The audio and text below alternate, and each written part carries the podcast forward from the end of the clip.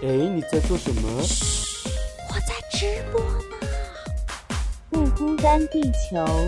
Ready Go live 我说老板呀，哎呀呀，可不可以让我有个可以完全放松的角落？这个放松的角落有许许多多弟兄姐妹披着奶茶加进火锅。现在一切都是恩典，上帝竟然说我是他拣选。Amen 你看神的慈爱无处不在，全知全能无微不至，不辛不甜不缺不败。哈利路亚。你的烦恼，我的忧伤，好像都一样。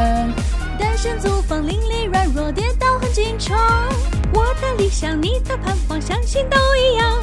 耶稣门徒彼此相爱，左眼又左光。葡萄还有一句呀、不孤单，地球，因为有你，所以我们完全不孤单。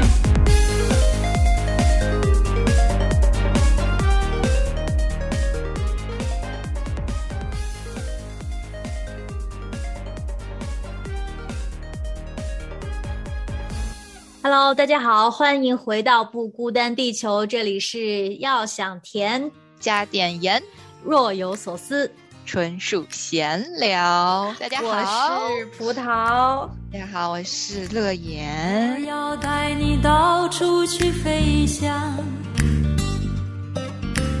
走遍世界各地去观赏。今天我们要说一个大家可能普遍，特别是现在的年轻人，特别是单身的人，会普遍遇到的一个住的情况，那就是与人合租这件事情。因为乐言现在你就是正在这个阶段跟一个室友合租的阶段，所以说你应该有很多的话、很多的呃故事可以分享的。对于我来说呢，我。还算已经离开这个事情有一段日子了，因为我结婚已经五年了，啊、所以说呢，就是合作这件事情对我来说，仅存的记忆就是很糟糕的。我觉得我的那合租的那几年吧，就是正在认识神的过程当中，都还没有去教会，然后呢，嗯就很多事情我都不知道怎么去处理，然后我嗯也没有办法说，呃，好像把这个合租的关系看得很重要，我就觉得啊，不行就换，就是那种，就是整一个过程就是很不舒服。但是我知道乐言你自己现在的这个合租的对象和你就是相处的特别的融洽，甚至你说你们俩很像亲姐妹一样相处，嗯所以说我也觉得哎。很想要听听你们俩是怎么相处的，不知道会不会可以带给其他这些正在合租痛苦的关系当中挣扎的人一些亮光。一些亮光。其实我在跟我现在这个室友合租之前呢，我也经历了好多跟大家一样的这样的跟别人合租的经历，不太愉快的经历。因为又想着说有自己的空间，然后又想说找到一个各个方面条件都好的，真的很难很难。在这边留学或者在这边甚至开始工作了以后，都还是在合租的一个状态，所以可能合租，呃，跟别人一起住，可能算下来要好长时间。我觉得可能五年算是个比较保守的一个估计，可能大家嗯在跟不不太熟悉的人、陌生人或者跟朋友之间，可能合租，就是按五年说吧，可能算是一个保守的一个评估。嗯我呢，之前是比如说上学，包括去呃实习，我都是在租房子。然后呢，我是比较越来越倾向于我自己一人住。嗯我之前合租的时候，上学的时候不懂，刚来的时候第一年哦，可喜欢那个跟室友，就是有那种嗯，跟像是这边的一些当地的学生一起住，就觉得啊，文化交流嘛，是不是？就觉得那边还 挺有意思的。但是后来越待越，就是待久了，就觉得还是应该是要有自己的一个空间。嗯而且有自己住呢，就什么东西都方便，也不会跟人家抢。我就记得我刚第一年就跟很多人合租的时候，比如说知道有人在厨房，我都不想去厨房，我要等着，哎，厨房哦，没声音了，然后我再出去。就是想避免那个见面的尴尬，又不知道说什嗯么，不认识吗？那你见嗯面，你又不说话，又觉得很尴尬，所以我都是大部分时间就是自己关在自己的房间里面。其实大家都是那个样子的，然后呢，就避免有这样面对面的就碰面的机会。那后来我呢去了实习，我就租了个房子自己住。自己住呢，我就觉得哇，终于可以有自己的空间了。但是后来发现，就觉得如果能有一个人跟我一起住，还是蛮不错的。家里可能就有那个人气儿，你知道吗？然后比如吃饭呀，不会只是自己吃，然后对着手机或者对着电视，就觉得哎呀，感觉有点孤单。所以其实我觉得，跟我现在的室友这样合租，真的是呃神的这样的一个祝福。我跟我的室友，我们俩回顾这，我们俩应该已经住了有呃。六年吧，今年应该是好长啊，好长时间啊。是的，其实我们都觉得这真的是神给我们的一个很大的祝福。我呢，现在是我在租的住的是我自己买的房子，所以那个时候我呢是完完全全可以就不招不就不让别人跟我来住，我我就可以自己住。说白了，对。但是那个时候我就祷告我说，哎，如果神你呃愿意给我一个室友的话，那你就把他带来。那就是因为这个祷告。所以从一开始的时候，我就觉得这就是神为我预备的这样的一个室友啊。但是那个时候，我跟他并不熟，嗯，只是在教会的时候有几次的见面。但知道他找房子之后呢，我就问他，哎，你要不要来？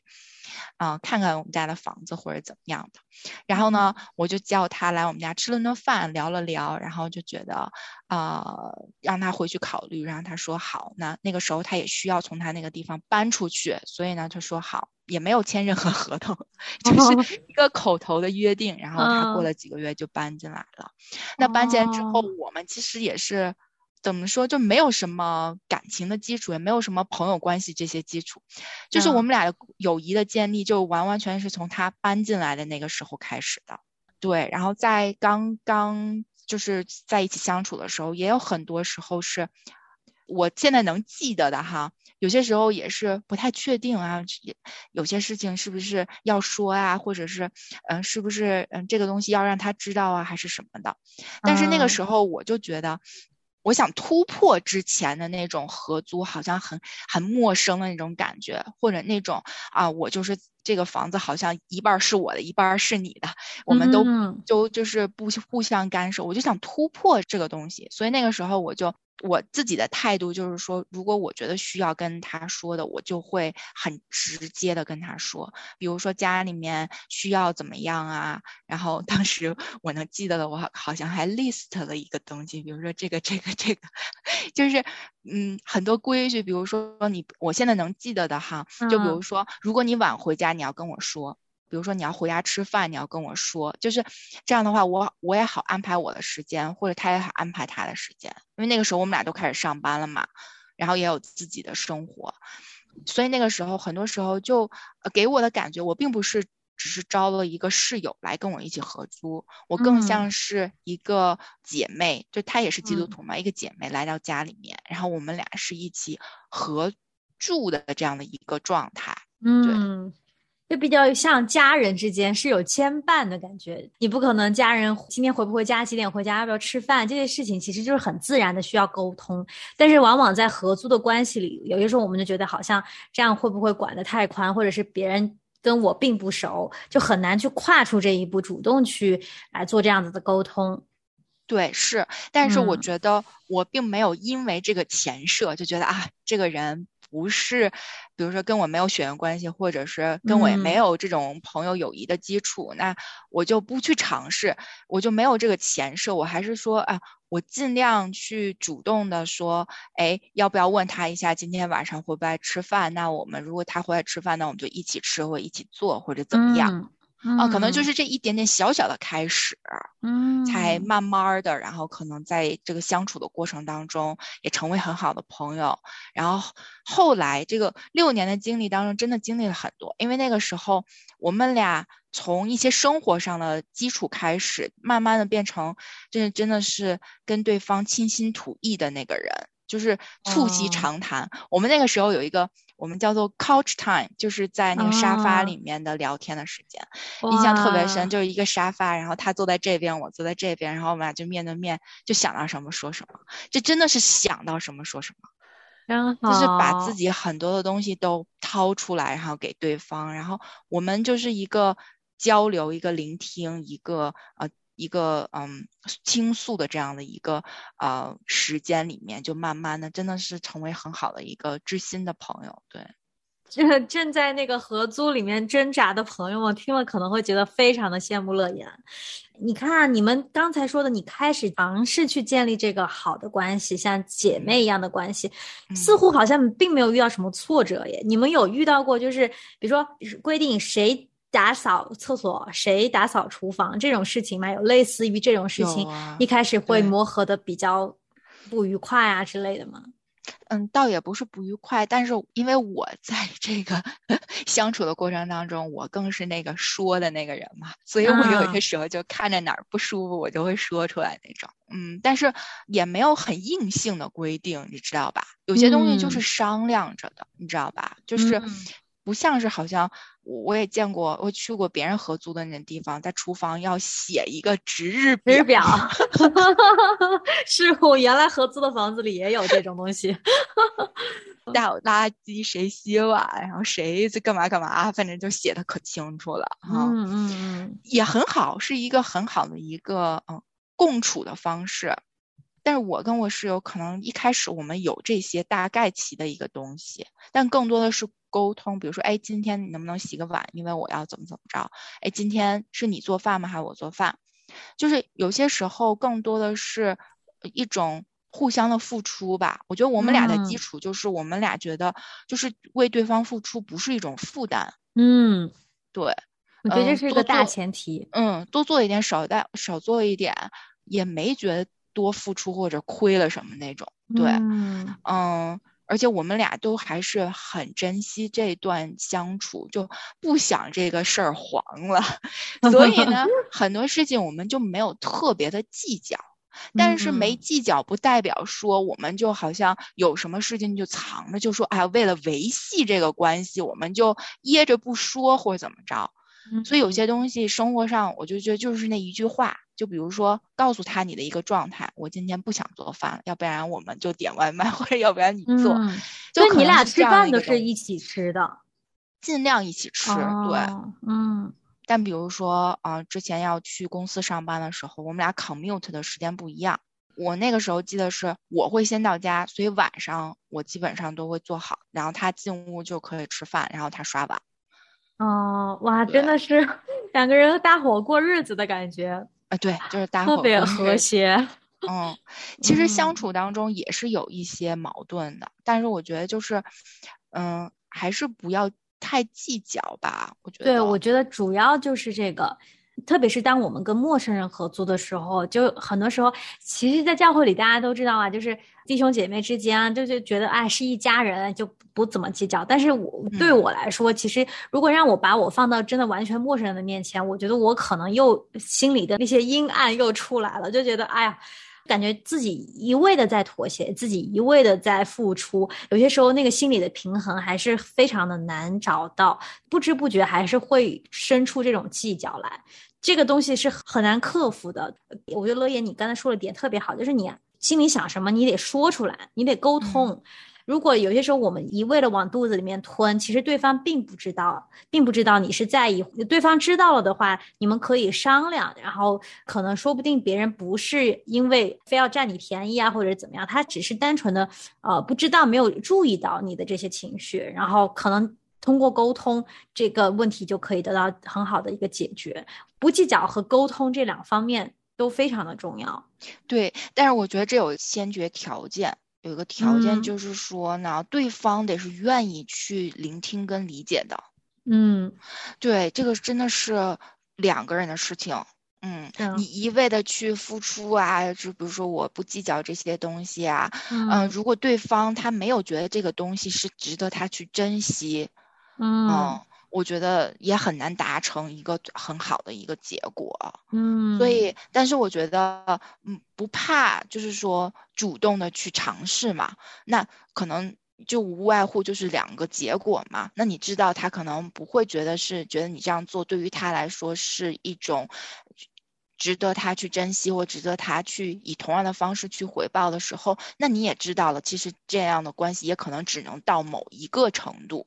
那就停在那里就好了。跟别人合住的时候，也不是每一段关系都能像我现在跟我室友，所以真的是以神给的这样的一个祝福。那很多情况下也都是跟大家一样的，那其实嗯大家也不用太去刻意的去一定要去追求啊，我跟这人合租，我又是基督徒，我要给他一个什么样的榜样，或者是我要这样生活要是什么样子的，我要给他做出来。嗯我觉得这个好像就有一点点的，嗯，没有太大的必要。我觉得生活嘛，你如果真的是要活出基督的样式的话，你在一些生活上，你就会自然而然的流露出来。你不需要因为他不是基督徒，然后你就要好像做的好像要有榜样一样。我觉得好嗯累啊，而且你可能做不了俩月，你要 跟他能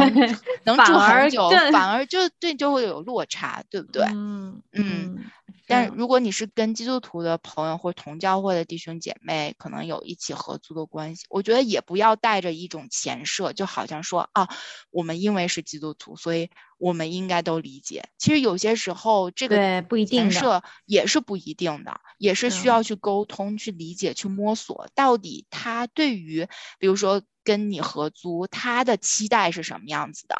他可能嗯没有 ready 要跟你走那么近，那你那么嗯热乎乎的贴上去，可能就容易遭到冷漠，就是可能给给对方一些空间，也让对方去适应一个可嗯。能跟你刚刚开始合租的这样的一个呃一个关系，对，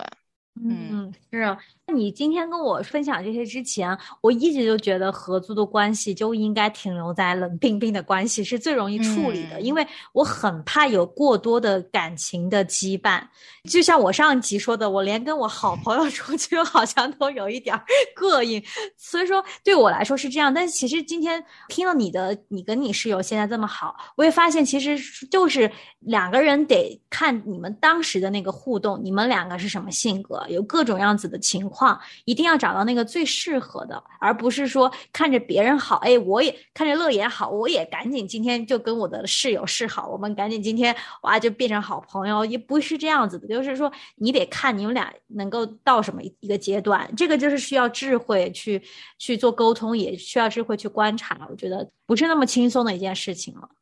对，我觉得合租就好像一个双刃剑，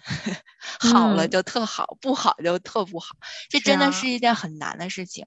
因为嗯合租嘛，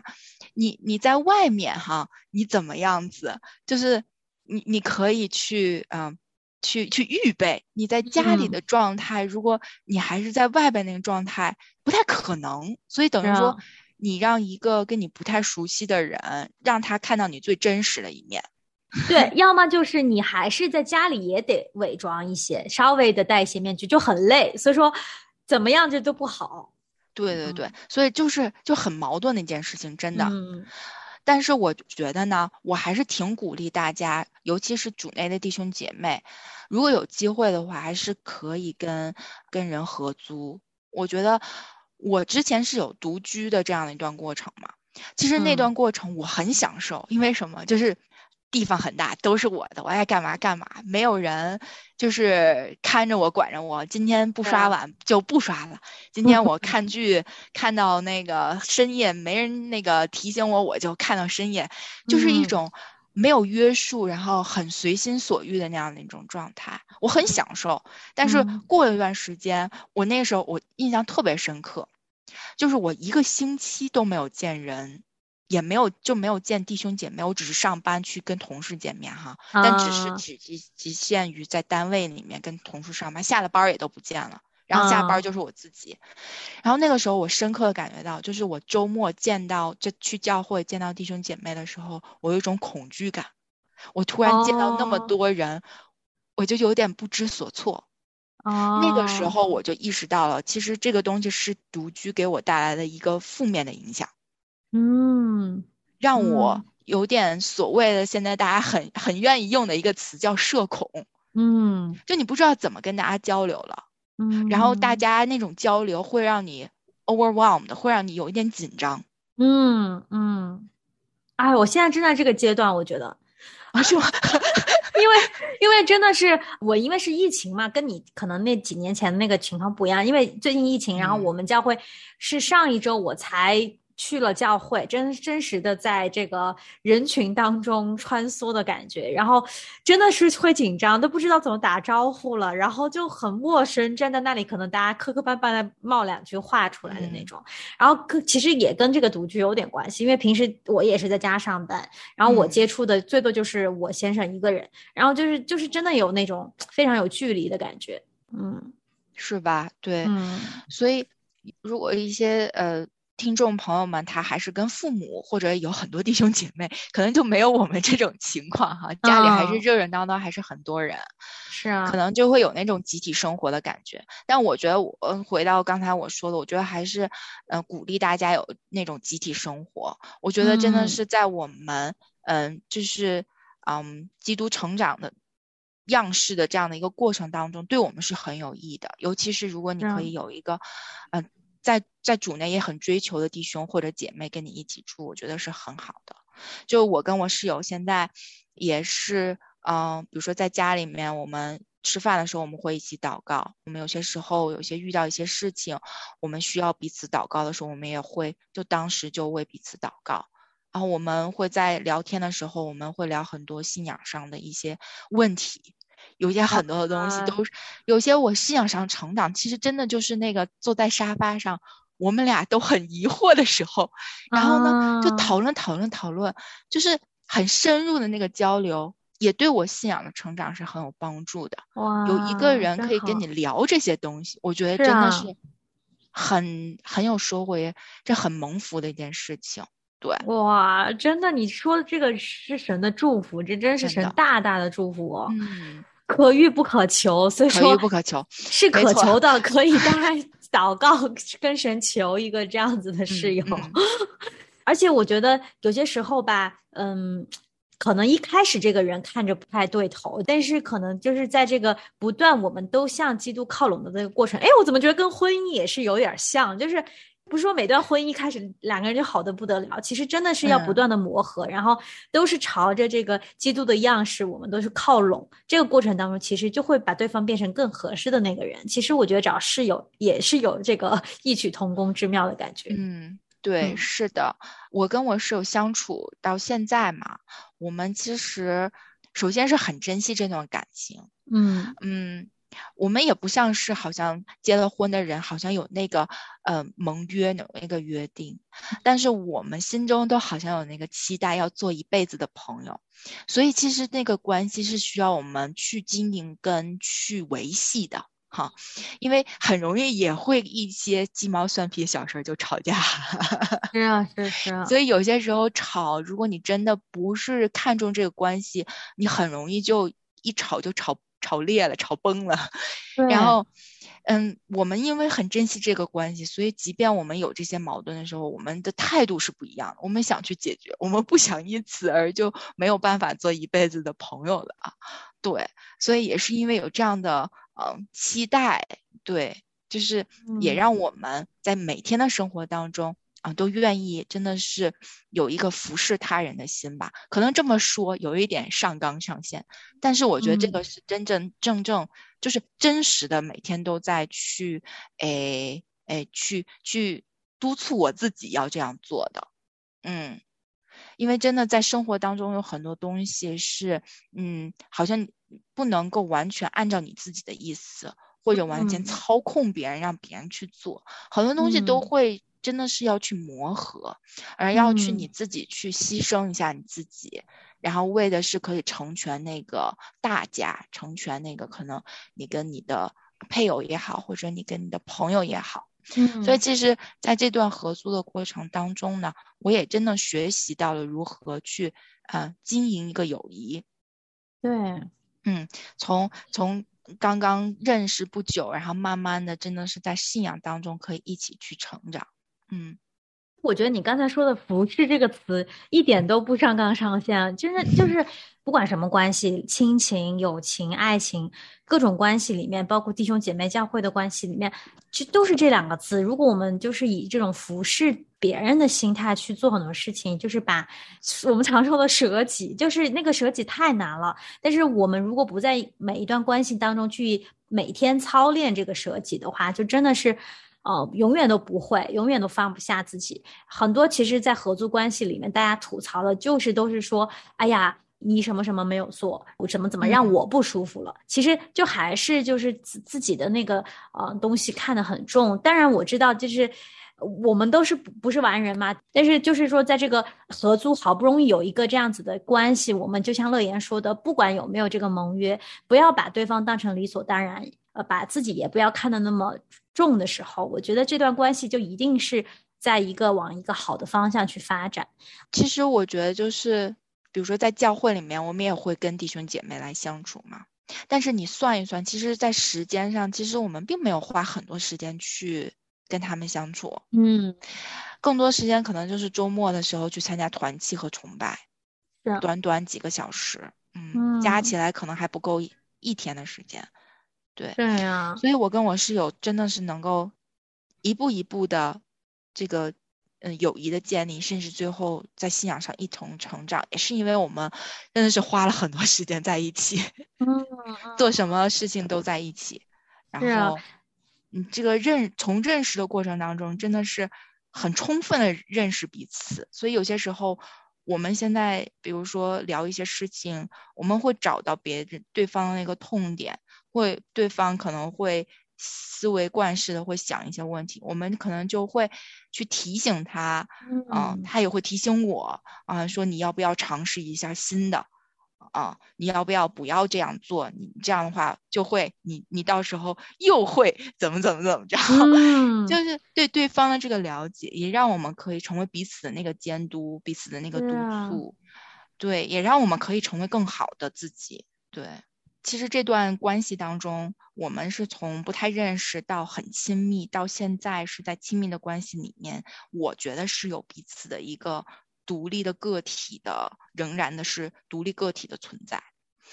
因为，嗯，我们我是独生子嘛，所以突然有一个呃姐，就是她比我大，突然有一个姐姐在我身边，我会觉得哇。这个关系好像家人一样啊，我就觉得我们粘在一起好开心呐。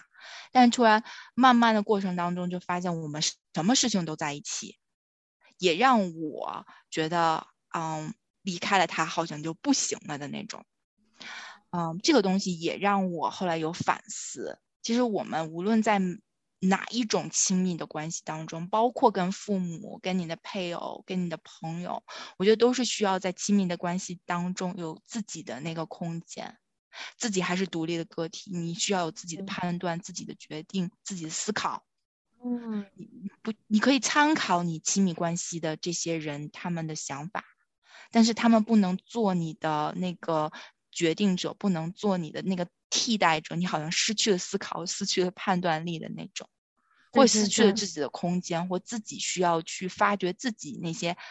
自己内心当中的一些东西。对，嗯，所以也是因为这个亲密关系，也让我看到，其实我不能够特别的依附于一个人，我也需要更多的去，嗯，看到我内心当中的，也更去依靠神。因为当你真的是有一个跟你很亲密的，而且是，嗯，血肉之躯在你身边的时候，你很容易就会依附他，而忘记你需要依附的是神。有些时候，我们以为自己像独居的时候，以为自己独立，很不依靠谁，但是往往有一段这么亲密的关系来的时候，我们才看清自己其实还是很容易把那个界限拿掉，然后让自己依附于他人。就是只有在一段关系当中去检验自己有没有。自我的这种成长，自我的完善的人格，独立的人格，我觉得也是在这个合租的关系里面，我们可以去注意到的一些事情。嗯，也祝福大家真的在这个合租当中，一个是有好的，是有神为你预备的；而二是呢，就是在这个关系当中，我们也真的是有一个。成圣的过程吧，就算是可以不断的把自己的一些不好的东西，其实室友也是可以作为一面镜子，让我们看到最真实的那个自己，也可以知道我们有需要哪些去努力去改变的。那就谢谢乐言，我们今天就到这里，谢谢大家收听，拜拜。